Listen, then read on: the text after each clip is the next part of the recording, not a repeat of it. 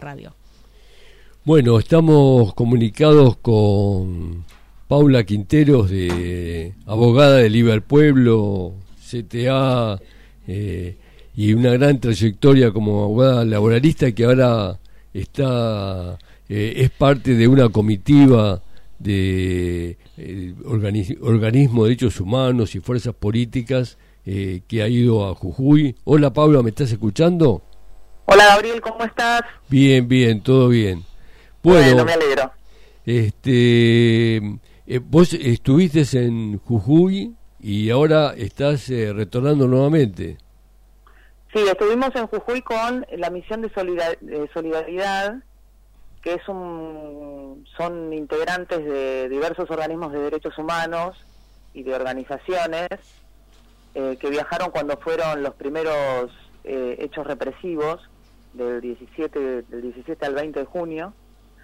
Eh, y bueno, nada, hicieron, se hizo un, viaje donde se tomaron testimonios a 227 personas con motivo de, bueno, de la, de la situación que todos vimos por los medios, de, de, represión este, policial, institucional, y nada, y se elaboró un informe eh, constatando y eh, con una síntesis de violación de derechos humanos en, la provincia.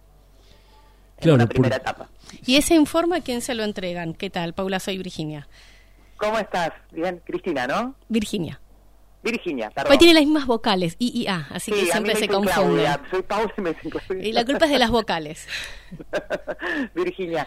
Mira, el, informe el, el, informe puede tener un montón de eh, un montón de, utilidades. Lo, más importante que creímos eh, o, que se pensó en ese momento, esta misión también en su momento viajó a Perú, eh, fue hacer un relevamiento porque en el relevamiento lo que se hizo fue tomarle testimonio a las personas que fueron víctimas de la represión, que hubo infinidad de situaciones, ¿no? Por aparte como una, una movilización eh, masiva, digo, la, la manifestación en contra de la reforma de la Constitución de Jujuy abarcó a toda la sociedad jujeña eh, bueno, nada, nosotros lo que quisimos fue constatar y se tomaron 227 testimonios de las de personas que fueron relatando en primera persona cada una de las situaciones padecidas, ya sea desde la represión en la marcha, las situaciones de detención, las situaciones de detención con camionetas sin patente circulando por este por San Salvador y otras localidades, eh, y bueno, nada, y, ese informe lo que hace es plasmar en términos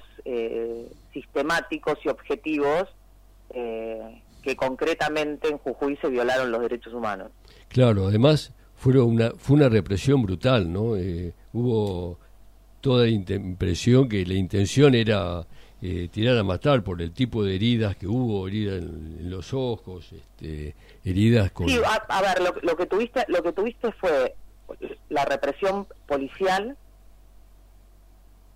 eh, la, cacería que se produce después de la represión, porque además ya en, momentos en que ya estaba dispersa la, manifestación, por lo menos por lo menos es lo que vimos del 20, lo que nos relataba la gente, eh, ya alejados del lugar de la manifestación, cerca de la legislatura, eh, las fuerzas policiales, la brigada, distintas fuerzas este, que, que funcionan en la provincia, iban cazando gente en camionetas, de las que vimos también en los medios, en camionetas impatentes.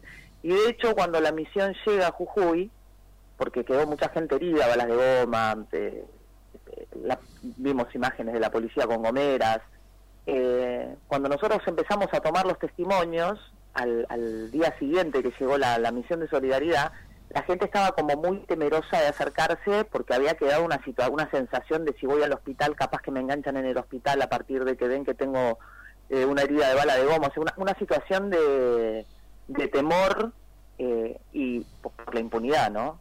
Y con posterioridad a eso, que uno pensó que bueno, que era lo máximo, el armado de causas judiciales eh, con imputaciones por las manifestaciones bueno, la detención de Nayar, del abogado, me parece que es la, prueba, no, no porque se haya detenido un abogado y tenga más, más valor la libertad de un abogado que...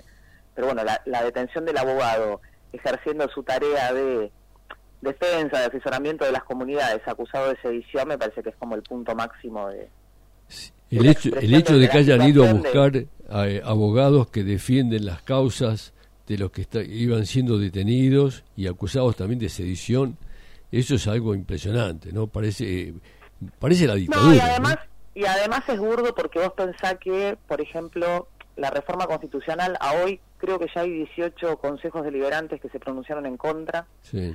Eh, hay un recurso ante la Corte del Ministerio de Justicia eh, por la inconstitucionalidad de la reforma. A ver, en, términos jurídicos, la verdad que acusar a un abogado de sedición por haberse manifestado o repudiado la reforma, y bueno, ahí te das cuenta de lo burdo, eh, de, lo, de lo burdo que es el armado de causas, porque después es, es cumplir con la formalidad. Cuando uno ve las, las órdenes de detención de los compañeros que estuvieron detenidos, de hecho, los últimos nueve compañeros que, soltaron eh, ayer recientemente, vos ves las, las órdenes de detención y son tres renglones el, el, supuesto fundamento de por qué se los detiene. Es grave, es grave. O sea, es la formalidad de que haya una imputación en términos judiciales, pero después no hay nada dentro como para poder eh, concretar una detención. Eso, eh, eso delata la total impunidad con la que se puede gobernar eh, en Jujuy, ¿no? Y cómo quieren y qué modelo de país quieren imponernos en Argentina. La preocupación es qué pasa en el resto del país y qué pasa en Nación, qué puede hacer. Mira, yo creo que hay, a ver, eh, objetivamente lo que se ve es que el, el, repudio el repudio de las masas a lo de Jujuy es, eh, yo creo que no hay dudas de eso, ¿no? Eh, sobre todo me pasó me pasó cuando estuve tomando yo uno de los testimonios de una de las personas que declaró una señora que vivido con el hijo ni siquiera era militante activa de ninguna organización había ido a manifestarse en contra de la reforma porque afectaba los derechos de, eh, de la provincia en cuanto a, soberanía, al litio, por los docentes además. Ella decía que había ido en apoyo a los docentes. Y en un momento me dice, yo hice campaña por Morales y nunca pensé que iba, que iba a haber una situación como la del 76. Y viste que uno a veces eh, tiene como prejuicios con la gente, ¿no? Decir, bueno, el que votó a Morales es porque es... Bueno, hay que revisarlo todo eso. Evidentemente al margen de una elección ganada recientemente con un montón de con, un, con un porcentaje importante digo Morales ganó las elecciones no hace eh, la línea de Morales ganó las elecciones hace poco con un porcentaje importante de los votos. Pero bueno eh, me parece que eso te permite la posibilidad de, disputar lo que hay que disputar para que cambie no y yo creo que el, el, las elecciones a nivel nacional condicionan quizá un poco eh, la posibilidad de que eh, los sectores de, del campo popular, no del campo popular, los sectores que están muy abocados a lo electoral, eh, se involucren o tomen, decisiones eh, más, eh, más importantes o más efectivas con respecto a lo que está pasando en Jujuy. Y eso también es una dificultad.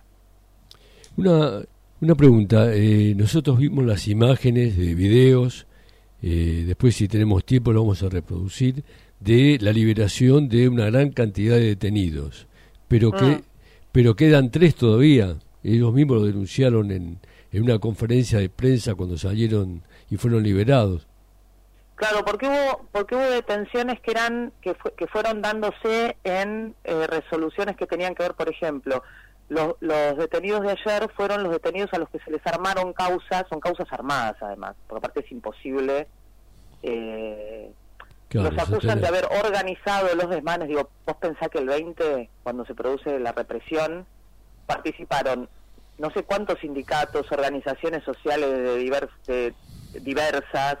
Eh, digo, es, imposible que es imposible que algún referente de alguna organización pueda ser responsable de coordinar o de organizar algo y atribuírselo en términos con relevancia penal.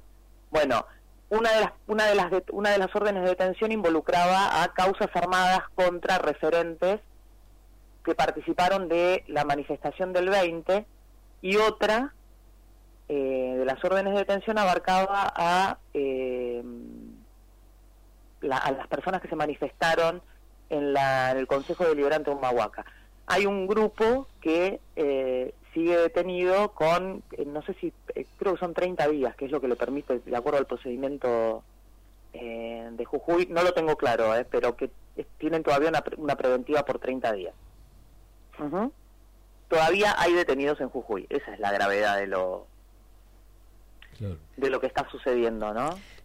El otro día entraron fuerzas policiales a la Universidad de Jujuy, en el que el gobernador mismo se hizo el desentendido y pidió eh, justicia que se haga porque estuvo mal que entre la policía. ¿En qué quedó esa situación?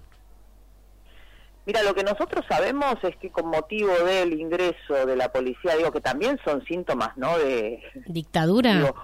Me da miedo. Totalmente. El, tema de la, el, tema de la autonomía universitaria, ¿no? Aparte, sobre todo, creo que uno lo, lo, lo primero que asocia es el tema de la autonomía universitaria con el papel que tuvieron los radicales, digo, en ese proceso, ¿no? de reforma universitaria, como que lo ves con el tiempo y si no puede ser que esto se haya transformado en algo tan nefasto, ¿no? Eh, sí, supuestamente hay sumarios contra los policías que ingresaron y lo que lo que mm, lo que generó eso también es como una contradicción interna entre las fuerzas de seguridad, porque también vos pensás que los tienen. ¿Hace cuánto tiempo? Le, dieron un bono a la policía de Jujuy eh, como premio a, la represión haber haber reprimido como correspondía los términos en los términos de, lo que el gobierno pretendía de lo que el gobierno provincial pretendía y eso generó algún tipo de malestar en las fuerzas no por por el tema del sumario que se le hizo no sé si son tres o cuatro policías a los que se sumarió eh, pero generó algún resquemor interno eh, y ahora yo creo que lo principal también es ver porque había muchas más órdenes de detención que todavía no se ejecutaron Hola. Hola. Parece que se hizo una... Bueno, se ha cortado aparentemente la comunicación con, con Paula Quinteros, de abogada de Liverpueblo, que está viajando nuevamente a Jujuy, que nos estaba contando sobre la situación de las detenciones y órdenes de detenciones pendientes que todavía había en Jujuy en una situación de mucha tensión porque eh, pese a lo que se anuncia y a lo que no se muestra en realidad, porque se está ninguneando bastante lo que está pasando, incluso hubo declaraciones de la nata eh, y, tratando de mezclarlo con Milagro Salas, una intencionalidad política. Sí, ya Milagro Salas pidió que no la usen más como eje de contracampaña de Bueno, estamos de nuevo con Paula, ¿puede ser? Hola. Hola, Paula, sí, parece que se hubiera cortado la había comunicación. cortado, yo los escuchaba, pero sí, ah, bueno, suele suceder. ah, bueno. Eh, eh, bueno, estábamos hablando del estado de, de los de, posibles órdenes de detención que todavía está pendiendo sobre los luchadores y el pueblo de Jujuy.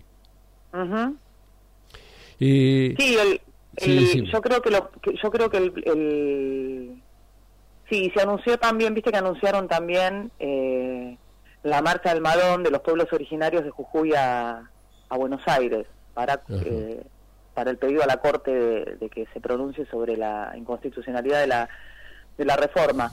Sí, yo creo que está en juego, digo, esto que, esto que venimos repitiendo desde el campo popular, de que lo de Jujuy es un, globo de ensayo, creo que es lo que más se repite, ¿no?